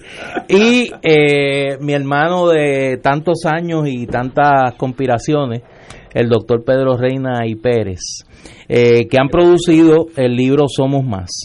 y para hablarnos de ello es que han venido aquí, ya el libro se presentó eh, con mucho éxito. Ana Teresa, usted, usted, la radio no la debe intimidar, así que... No, no, no, no me intimida. Por eso. no me intimida, me gusta. Por eso. Pero con respeto. Bienvenida, ¿no? Sí. Bienvenida, bienvenida, amiga. Y muchas gracias, súper honrados de estar en este foro eh, pues que, que, pertenece a la historia de, de, la familia de mucha gente, en particular la de mi padre y de mi abuela, que lo escuchan con devoción. Saludos a tu papá. Bien, bueno, pues pues, ¿qué te digo? El miércoles pasado lo presentamos, el libro ha sido un éxito de ventas, sobre todo porque hay muchísima curiosidad, muchísima necesidad de que la gente canalice lo que vivió y creo que el libro llega en un momento muy importante, se hizo con mucha prisa, pero llega a tiempo porque hay una campaña muy clara que yo creo que todos la hemos estado viendo eh, para restarle valor a esta, a esta gesta ciudadana. Por otro lado, no queremos idealizarla, ni romantizarla, ni decir aquí todo ha cambiado. Eh, de hecho, en estos días estoy trabajando una columna en el plan de, bueno, hacer que algo cambie para que no cambie nada, que es lo que un poco estamos viendo. Pero eh, el libro creo que responde a esa, a esa campaña de desprestigio de este proceso ciudadano eh, que tuvo muchísimas dificultades, pero tuvo mucha dignidad. ¿De qué se trata? Somos más para los que no conocen el libro. Profesor, Pedro, no te me haga el tímido ahora, porque eso nadie de los que te conozca que te esté oyendo te lo va a creer. No, no, pero es la primera vez que vengo a Fuego Cruzado. Eso es verdad. honrado, estoy así, shell shocked. Nada, eh, ¿qué va a ser? Bienvenido, bienvenido. Esto es como ir a ver tocar a los Beatles. No, suave, suave, suave.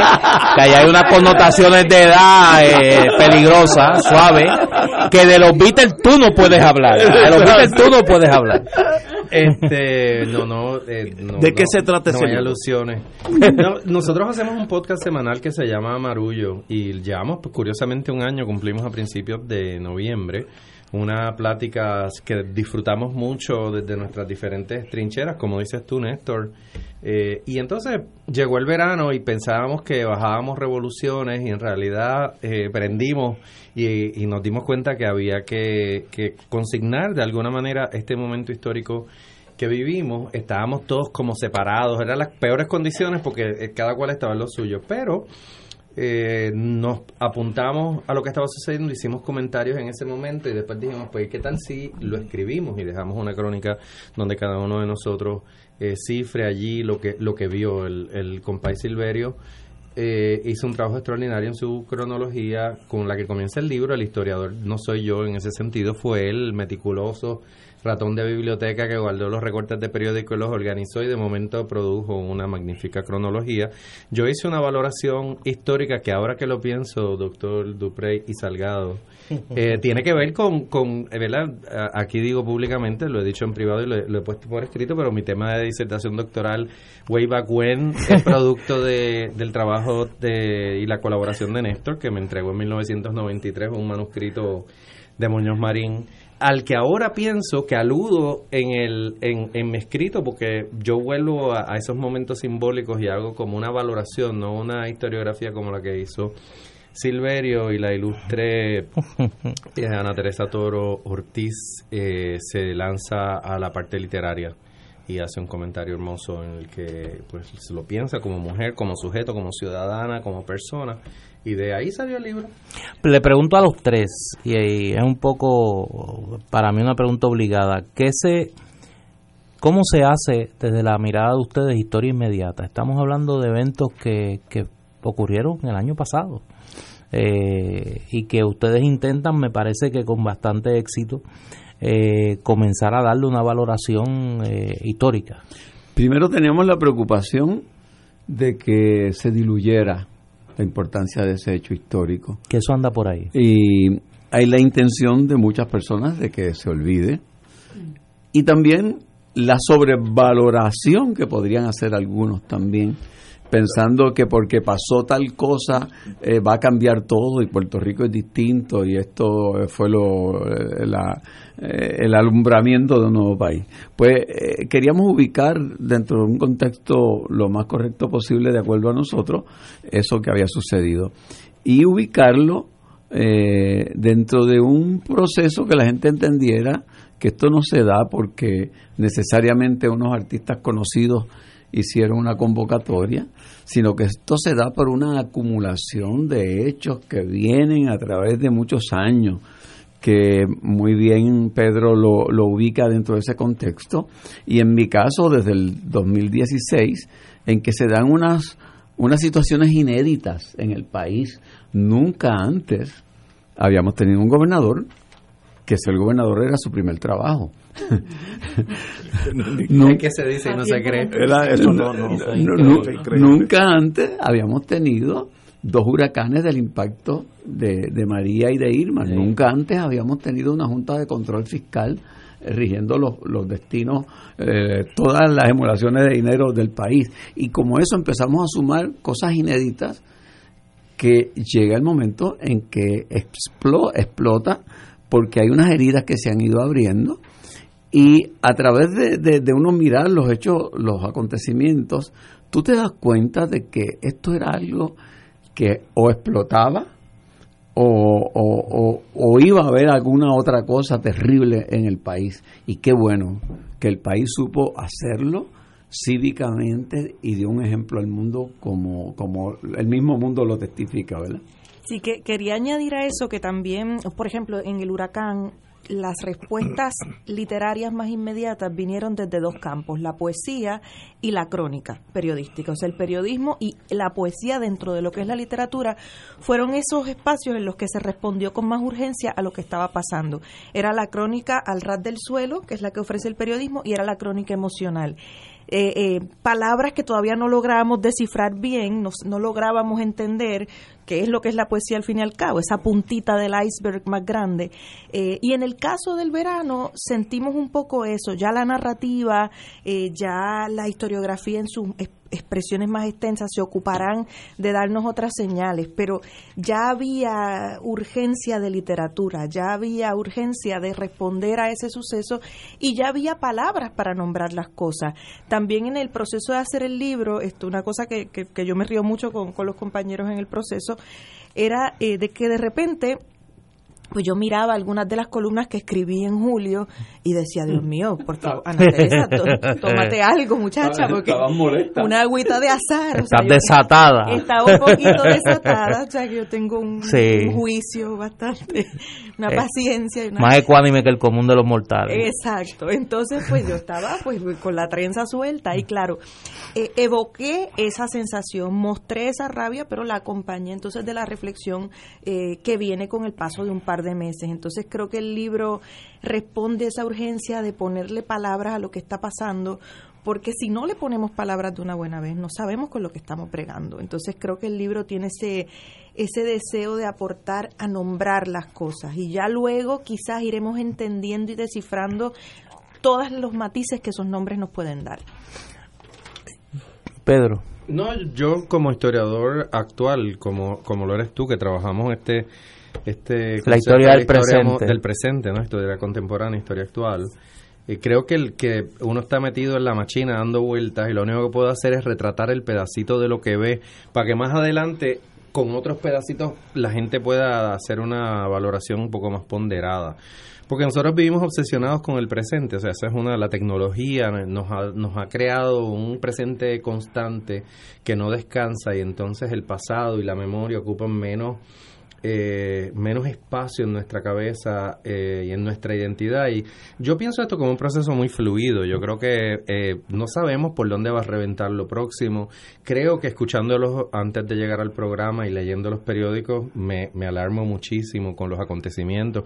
Creo que escuchar que Trump reduce a la mitad la asignación que se había negociado para el Medicaid es una noticia que es escandalosa y, entonces me parece que el, verano es una bestia que asomó la cabeza. Eh, somos un pueblo con una historia complicada, fue un evento muy importante, pero tampoco podemos jugar a, decir, a predecir que, cuándo es y de qué manera. Yo creo que hay un malestar que toca a todos los puertorriqueños y nosotros, quizás de una manera, digamos, modesta, quisimos dejar para, para la historia un, un, cómo lo vimos. A mí me parece que es importante y en ese sentido cuando, cuando vi el ejercicio que ustedes estaban realizando, que me parece que eh, como otros que han ocurrido en el, en el tiempo reciente van a adquirir mucho más valor a medida que pasen los años, me parece que es esa primera fotografía desde la historia, eh, donde la crónica se contextualiza eh, en términos de, de, lo que ha sido la historia accidentada de, de Puerto Rico que puede evitar que no se trivialicen los eventos, que me parece que era algo que andaba por ahí. Y segundo, que como, como la década del 30, yo estoy en esa manía historiográfica de, de, comparar mucho este momento con, con lo que ocurrió en la década del 30 en Puerto Rico. Yo creo que el verano del 19 no va a ser el va a ser un detonante más que un evento y que probablemente nosotros vimos el comienzo de un proceso mucho más complejo, probablemente mucho más convulso a medida que la frustración eh, de, ver que lo que se deseaba no pasa eh, se canalice por otros por otros eh, por otros espacios. Y que y que ese primer testimonio que ustedes elaboran va a servir de mucho a la hora de interpretar ya al otro lado de la carretera eh, los eventos. Eh, me parece que es un momento bien complejo de la relación de Puerto Rico con Estados Unidos también, eh, como señala Pedro, y que, y que falta tela todavía por cortar y, y, es importante que en esa obsesión con lo inmediato no perdamos la mirada quizá un poco más ancha, un poco más alta del relato histórico. ¿Dónde se consigue el libro? Bueno, está disponible eh, a través de la página, que bueno, porque hay mucha gente que está preguntando a través del live que estamos haciendo, ¿dónde se puede conseguir? Se puede conseguir en Casa Norberto, obviamente. Eh, Por supuesto. Y se puede conseguir también. Y en el Candil de Ponce, porque si no me van a escribir y me van a regañar y ya tú sabes. Y, y además, Pedro en la casita en Aguadilla, en Laberinto en el Viejo San Juan, en marullomedia.com, el libro 787. Doctor Reinaldo, veo que usted ahora está como empresario literario también. ¿Dónde más? ¿Hay alguien allí haciendo...? bueno, y, lo presentamos el día 28. Vamos a hacer un fiestón eh, donde se revive un poco esa emoción de ese verano eh, frente a Casa Norberto a las 2 de la tarde del día 28 de diciembre. El día 28 de diciembre vamos a estar allí frente a Casa Norberto, donde vamos a combinar la presentación del libro y un poco de música navideña para celebrar este hecho histórico que no debe olvidarse. Si mi tataranieta de aquí a 50 años va a la biblioteca y, y busca este libro, ¿qué es lo que ella, según ustedes, qué, qué es lo que ella percibiría, según ustedes? Yo pienso que encontraría eh, un, un espacio fijado en el tiempo. Como decía Néstor, esto está sucediendo todavía. Esto no ha terminado de pasar, eh, que nosotros hayamos hecho, este esfuerzo de atrapar el tiempo, digamos, atrapar un mes, 15 días en poco más de 100 páginas, apenas 5 o 6 meses después de lo sucedido, eh, no significa que el proceso ha terminado, no significa que el proceso pueda tener eh, algunos retrocesos incluso. A lo mejor el año que viene no se parece en nada a este verano, a lo mejor sentimos que hay un alón de pelo y echamos hacia atrás en esos procesos que adelantamos en verano.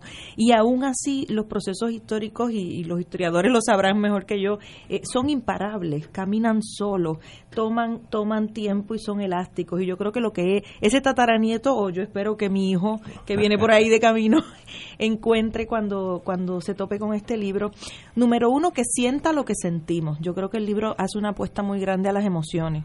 Eh, y las emociones hay que documentarlas. Las sensibilidades particulares de ese momento. Era urgente documentarla. Mucha gente que ha leído el libro ya nos escribe y nos dice, me volví a sentir como me sentí esos días. Bueno, yo tengo, yo tengo, que, yo tengo que decirte, Ana Teresa, que eh, por, por las presentaciones que hemos tenido, pues yo he, leído el libro tres veces, aparte de, de las lecturas iniciales. Yo no he podido evitar, Néstor, emocionarme en en, las en la crónica que hace Ana Teresa. Porque como ella trabaja el, asunto de las emociones desde, desde lo que se sintió en los hogares, lo que se sintió en la calle y lo que se sintió en el país, es eh, para mí ha sido inevitable. Cada vez que lo leo, el que se me haga un nudo en la garganta, el que me emocione, y yo creo que tú captaste, Ana Teresa, extraordinariamente bien esa emoción que tiene que permanecer como parte de ese hecho histórico. Es que, es que ahí hubo un contrapunteo interesante y ahí un poco revelo parte de, mi interpretación del texto.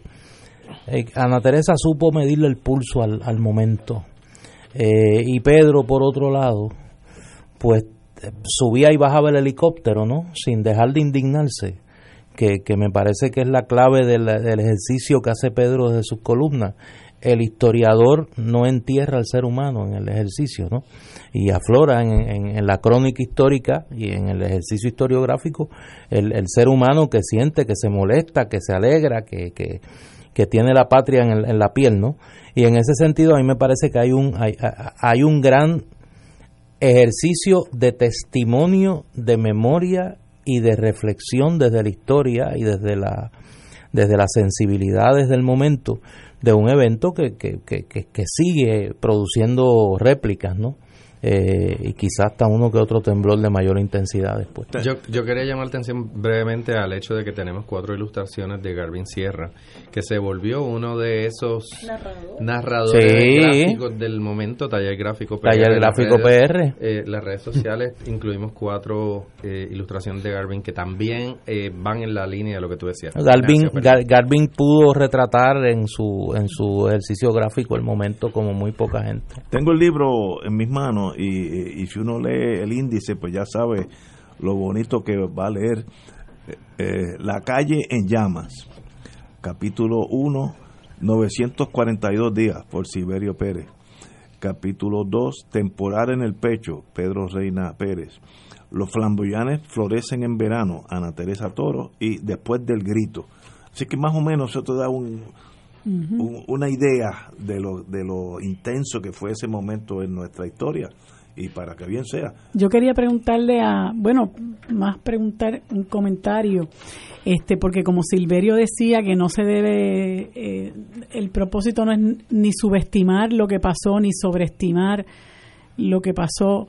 Eh, como vemos el título que dice somos más, ya, ya creo que eso transmite eh, un mensaje de esperanza, pues pienso, ¿no? Para algunos de nosotros que hemos visto eh, cómo se han replicado manifestaciones en muchísimos países de, Latinoamérica, pero la nuestra un poco como que algunos pensamos que se enfrió.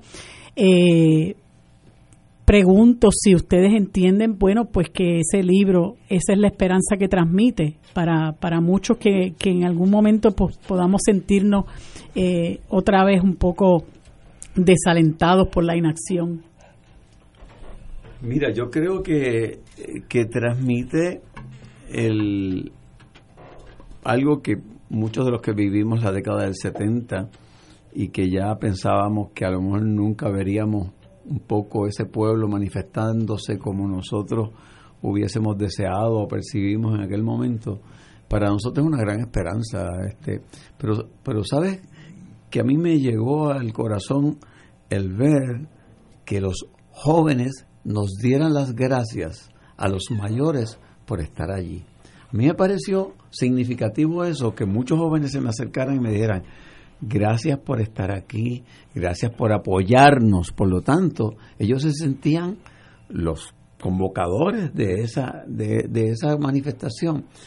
Y a mí me llamó la atención eso, que, que eh, había una apropiación de parte de una nueva generación de esa convocatoria y que los que estábamos allí, que como siempre llevamos décadas piqueteando, pues éramos como que de cierta forma eh, recibidos por los anfitriones que habían hecho esta manifestación. Eso a mí me dio mucha esperanza.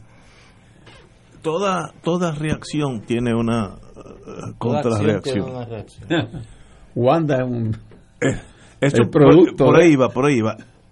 ¿Qué, usted, ¿Qué ustedes esperan del establishment, sea coco, colorado, azul, verde, olivo, lo que camuflaje? El, el establishment es siempre igual en todos los países. ¿Cómo ellos minimizarán ese potencial de cambio? ¿Qué ustedes esperan de la reacción?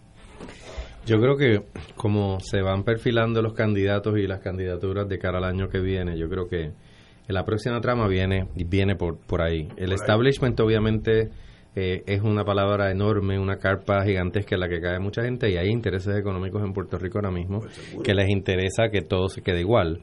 Pues a pesar de que muchos puertorriqueños están literalmente sufriendo enormemente lo que sucede, hay gente que se está enriqueciendo en este momento, así que esos, esos intereses económicos están al acecho. Yo creo, sin embargo, que una de las cosas que uno puede teorizar de lo que sucedió en el verano es que las lealtades tradicionales saltaron y la gente se atrevió a ir a la calle a pesar de que tenía en su ADN ciudadano que eso de ir a la calle era como, ¡ah! eso no, no, ¿verdad? Por eso la diversidad y el, y el volumen de la gente. Yo creo que mm, ahora mismo lo que vemos en las candidaturas apunta a que en algún momento el asunto revienta, porque, por ejemplo, la candidatura de la gobernadora habla de, de nada. La, la, la, gobernadora es una candidata incidental, es una funcionaria, ¿verdad?, eh, cuestionada como secretaria de justicia, como procuradora de la mujer.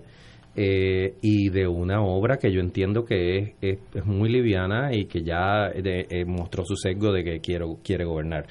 Eh, en el PNP hay toda una novela sucediendo que es fascinante. En el PPD también, pero no con la misma intensidad y los mismos tonos, porque ocupan el PNP ahora mismo la legislatura y él se ha vuelto la legislatura a la que el querido colega quiere llegar y espero que, así lo haga.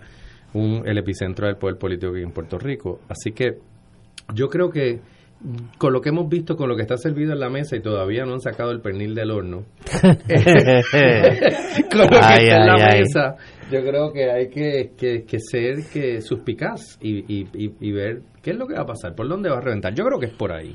Hay veces que, que, que cuando hablamos de eso enfocamos nuestra mirada en, en el establishment eh, del gobierno, de los partidos políticos, y se nos olvida que, que también hay un establishment de la izquierda, a la cual nosotros hemos pertenecido donde hay un discurso que en muchas ocasiones no varía, donde hay también unos, eh, unas formas de excluir. Y me parece que una de, de las reflexiones grandes que se tienen que hacer eh, y que la hicimos allá en la Casa Soberanista en una ocasión junto con Ramos Perea y junto con Ricky Murati, él fue el, el que nos dice lo que sucedió en el verano a, a este sector contestatario que usualmente eh, este tipo de cosas no las tomamos como, como propias de que tenemos que... Y que no fue el protagonista y que, para nada. de esta, de, esta etapa de, la lucha social del país. aquí el protagonismo lo tuvieron nuevos sectores sociales, nuevos actores políticos que asumieron un rol de liderato tradicionalmente ocupado por la izquierda. Entonces la izquierda tiene que preguntarse por qué no, no tengo ese poder de convocatoria ¿Qué es lo que ha hecho que otras personas ocupen ese espacio. O sea que la reflexión tiene que venir a todos los niveles políticos del país si es que queremos que ese verano pues nos traiga beneficios a todos. Si yo quisiera añadir a eso que también eh, hay en el aire una, en el aire no, hay, hay en todas las estructuras políticas una voluntad de subestimar a esta generación. Yo me gradué de la universidad en el 2006, un momento en el que prácticamente lo que quedaban de los contratos sociales estaban totalmente rotos. Eh, yo no vivo mejor de lo que vivieron mis padres en comparación con mis abuelos y así ocurre con todos mis amigos, la mayoría de las personas de mi generación y quienes han sido mis estudiantes, que aunque les llevo 10, 15 años, de alguna forma compartimos generación. Y creo que hay un, una, una enajenación al hecho constatado de que quienes nos hicimos adultos después de que cambió el siglo, eh, nunca hemos gozado de esas bonanzas o nunca hemos gozado del país que soñaba con Olimpiadas y de los políticos que bailaban la Macarena y recibíamos las grandes regatas. O sea, nosotros no hemos vivido eso. Ha sido la crisis permanente. Hemos vivido, somos absolutamente hijos de la crisis. No tenemos nada que perder. Y me parece que hay eh, un, quiebre generacional muy profundo eh, que subestima a este grupo de personas que nos comportamos de otras maneras, que tenemos valores distintos, que nos relacionamos con las instituciones de manera mucho más líquida. Eh, ya el, fin de lo sagrado llegó hace mucho tiempo. Entonces, eh, creo que, que no hay una voluntad de mirar a estas generaciones eh, con respeto y dándonos un espacio en la mesa real y creo que eso puede ser un factor que juegue en contra y traiga muchísimas sorpresas eh, en las próximas elecciones. Yo te voy a hacer una pregunta porque si no te la hago no voy a poder dormir. Y yo, y yo trato de poder dormir. Acuérdate que ella está embarazada. No lo sé, lo sé, lo sé. No, y que... Y que para todo el mundo. No, no, no, no, no, no, lo sé. Eh, hace unos días, eh, una conversación que, que tuvimos aquí con con Alejandro García Padilla, persona que tú conoces eh, bien. Para los que no se acuerdan o no saben, Ana Teresa es eh, la co-conspiradora como entrevistadora y ensayista del libro eh, que realiza en conjunto con Alejandro García Padilla. Y yo le preguntaba a Alejandro, y te lo pregunto a ti, porque me parece que estos dos, dos textos hablan, y no es casualidad de que tú seas parte de ambos. Yo le preguntaba a Alejandro que si él no se había sentido solo, porque hablaba un mundo que ya no existía y él como una especie de superviviente de ese mundo que no existe, es como un poco Charlton Heston en el planeta de los simios, ¿no? Que, cuando se encuentra con la estatua de la libertad eh, y lo que grita It's a madhouse. Eh, Yo pensé que ibas a hablar de Ben Hur. No, no, no, no, no, no. Eh, y por el otro lado, la generación que tú representas y que, y que es la que dialoga, confronta, cuestiona y reflexiona en torno a, la mirada de Alejandro sobre, sobre el pasado reciente del país, pero que es también la generación que es protagonista de los eventos de Somos Más.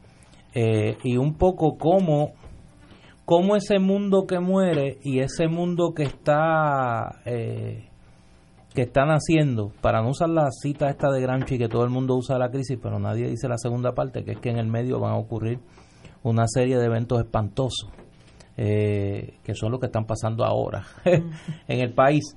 ¿Cómo, ¿Cómo dialogaron esos dos mundos? ¿Cómo dialogaron, cómo dialogan esos dos mundos? Ese mundo que estamos, ese mundo muerto y ese mundo que está por nacer de una generación que, como tú dices, no tiene nada que perder y por lo tanto tiene todo por ganar.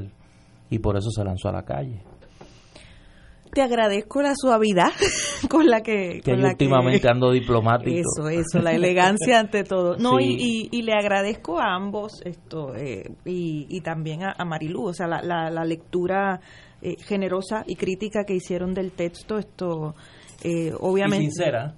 Ah, por lo menos se, se agradece se agradece mucho más eh, yo creo que como libro eh, el interés que tiene este libro es sobre todo que la gente pueda entender el origen y la raíz del pensamiento de una persona que lideró eh, a nuestro país en uno de sus momentos más vulnerables y, y esa era la expectativa. Ahora, contestando tu pregunta, eh, creo que la mejor forma de contestarla es una anécdota que no aparece en el libro. hubo uno de los días, esto, yo entrevisté al gobernador García Padilla eh, dos, tres veces por semana en jornadas de tres o cuatro horas diarias, a veces seis, eh, fue un proceso larguísimo. Eh, y nada, hubo una ocasión que yo voy con mi agenda de preguntas preparada, no, no recuerdo ni qué tema íbamos a tocar, y terminamos peleando tres horas por la mañana, bueno, debatiendo. Bienvenida al eh, debatiendo, debatiendo. pero bueno, sí hubo garata, tres horas por la mañana, eh, hablando sobre las bienaventuranzas, porque yo desconociendo el, profundo catolicismo que él practica, eh, que en ese momento pues no lo conocía a ese nivel, no habíamos llegado a esos temas, pues se me ocurre decir que yo detesto las bienaventuranzas, que la las detesto tanto como detesto los discursos en torno al karma, me parecen que lo que hacen es promover esto, eh, una conformidad y una conformidad con la pobreza que me parece terrible ¿Y para qué fue aquello? Pues entonces estuvimos tres horas por la mañana debatiendo las bienaventuranzas. Él obviamente es mucho más conocedor eh, de, de, estos temas teológicos que yo, pero pues tuvimos ese debate en su, en su sustancia. Eso no entra al libro, sin embargo, cuando salgo de allí eh, me quedo pensando y pensando y cuando uno hace un libro, una de las cosas más difíciles de uno saber es de qué se trata el libro. Uno tiene los temas. Esto era una entrevista con el gobernador García Padilla, su vida, su gestión en el gobierno y tal, eh, pero yo no tenía el corazón del libro, no sabía cuál era el tema del libro. Y cuando salgo de ahí entendí claramente que esto era un libro sobre credos eh, sobre creer en instituciones, sobre creer en la familia, sobre creer en, en, ese mundo que describes, que en el fondo yo estaba escribiendo un libro sobre la fe. Entonces, al tener esa claridad y esa certeza y entender que este era el tema, pues te permite, eh, a través de ese filtro de los credos, pues, pues pasar todo lo que él presenta y todo lo que él plantea y me doy cuenta, en el proceso me voy dando cuenta con mucha facilidad, no, no facilidad, ya con más claridad, eh, pues que estoy ante una persona que cree en cosas en las que muchísima gente ya no quiere creer, eh, que cree en cosas que desde mi punto de vista, y está expuesto en las preguntas, eh, ya se han hecho un poco sal y agua, sin embargo, cree en ellas con una convicción y un fervor que a mí no me queda más remedio que respetar entonces y, mostrar eh, la raíz de ese credo y mostrar también que como él hay otros que comparten ese credo esto con la misma pasión. Entonces eh, es, es mucho más difícil debatir en, la en, en, el territorio de los credos, porque el territorio de los credos eh, va muy atado a la identidad, va muy atado a la narrativa personal que nos hacemos de nosotros mismos y en el fondo no somos más que nuestra narrativa. Eres el cuento que te has hecho de ti mismo y luchar contra eso es muy duro. Entonces yo creo que que el gobernador García Padilla eh, muestra su narrativa, muestra su credo. Eh, yo trato de ofrecerle oportunidades para problematizarlo. Creo que él fue muy valiente de someterse al cuestionario y le agradezco la confianza y la apertura con la que lo hizo y el respeto. Eh, y creo que el libro es un retrato de eso, de, de, una generación cuestionando a otra. Él es un hombre joven, tiene 48 años, esto, pero presenta ideas que, que podrían parecer. como tú, como un momento lo de otra, eh, eh, de otro su manera de ser y de pensar. Y un poco este libro somos más dialoga con ese mundo que se derrumba, ¿no? Pues un poco el verano del 19 es la manifestación concreta de ese derrumbe, que no conlleva una construcción alternativa aún, pero al menos es un derrumbe. Interesantísimo, señores, de verdad que ha sido un privilegio hoy, un día especial. Eh, no conocía a la señora Toro, pero de verdad que usted, en ese mundo literario, usted es una maravilla, porque yo leí el libro y a mí no me gusta leer ni en español, porque tengo más dificultad, me lo leí lo subrayé que parece bueno yo creo que hay que comprar otro porque como me decía como me decía un querido un querido amigo conspirador de ellos y mío periodista y columnista como diría en Sudamérica de raza hablábamos un poco previo a la entrevista y me decía es que Ana Teresa es otra cosa muchas gracias, En, en, el mundo de inteligencia se aprende algo que, que siempre se me quedó en la mente. Cuando uno va a diferentes países uno tiene que buscar si ese país se tiene potencial de crecer, de triunfar, etcétera. Se necesita una masa crítica de personas inteligentes y educados y con una misión. Eh, si usted va al desierto del Sahara, pues esa masa crítica no existe, pues no hay, no hay la gente y los que hay pues no tienen educación. Yo lo estoy mirando a ustedes cuatro eh, y de verdad que Puerto Rico puede ser lo que sea, lo que desee, porque esa masa crítica aquí sobra eh, su señoría, la señora Toro, el, doctor Reina, etcétera, etcétera. Silverio, ni hablar de él, aunque ese le tenemos carpeta hace muchos años, pero eso, aparte. Pero el potencial humano. Que mucho ha rendido, ¿verdad? No, pues, acuérdate que Silverio, como él se definió, es un dinosaurio que sobrevive. Exacto. Él sobrevivió eh, la el derrumbe del mundo anterior. Pero el, meteorito que cayó en Yucatán. que cayó en Yucatán, él lo sobrevivió. pues cuando los veo a ustedes, veo que Puerto Rico puede ser lo que de Puerto Rico tenga como meta ser, porque el factor humano existe. Yo no voy a decir los países, yo, yo estuve en unos países en aquel mundo antiguo donde ese factor humano no había, no, no había esa inteligencia que son ustedes. Y sin eso tú no puedes ser un país. Aunque haya pozos de petróleo, minas de carbón, no, no, no puede. Y Puerto Rico le sobra esa, eso. Y digo esto, eh, aquí estamos en el sentido literario, pero yo conozco en Puerto Rico uno, dos, tres, cuatro, cinco ingenieros aeronáuticos de primera línea que están allá con Lufthansa en este momento. Aquí hay la masa crítica para ser un país. El que ustedes deseen se puede hacer porque ustedes están aquí. Sin ustedes, no cuenten con nosotros que bastante mal lo hemos hecho ya. Y Por último, este, para que lo ponga en su agenda, Wanda firmó la ley de, de los gallos. Vamos a ver si el gas pela. y el gallo pica, vamos a ver si el gallo pica. Gracias, gracias, gracias. No, gracias a ustedes. Para nosotros es más que un honor que hayan venido me voy de aquí esperanzado porque hay país. El Mire, después de la depresión, la depresión. Si te oye Kenneth McClinton diciendo que hay país. Entre el Joker y la primaria del PNP lo tienen loco. El libro se llama Somos Más, Crónicas del Verano del 19. Silverio Pérez, Pedro Reina Pérez y Ana Teresa Toro con un prólogo del maestro Manolo Núñez Negrón.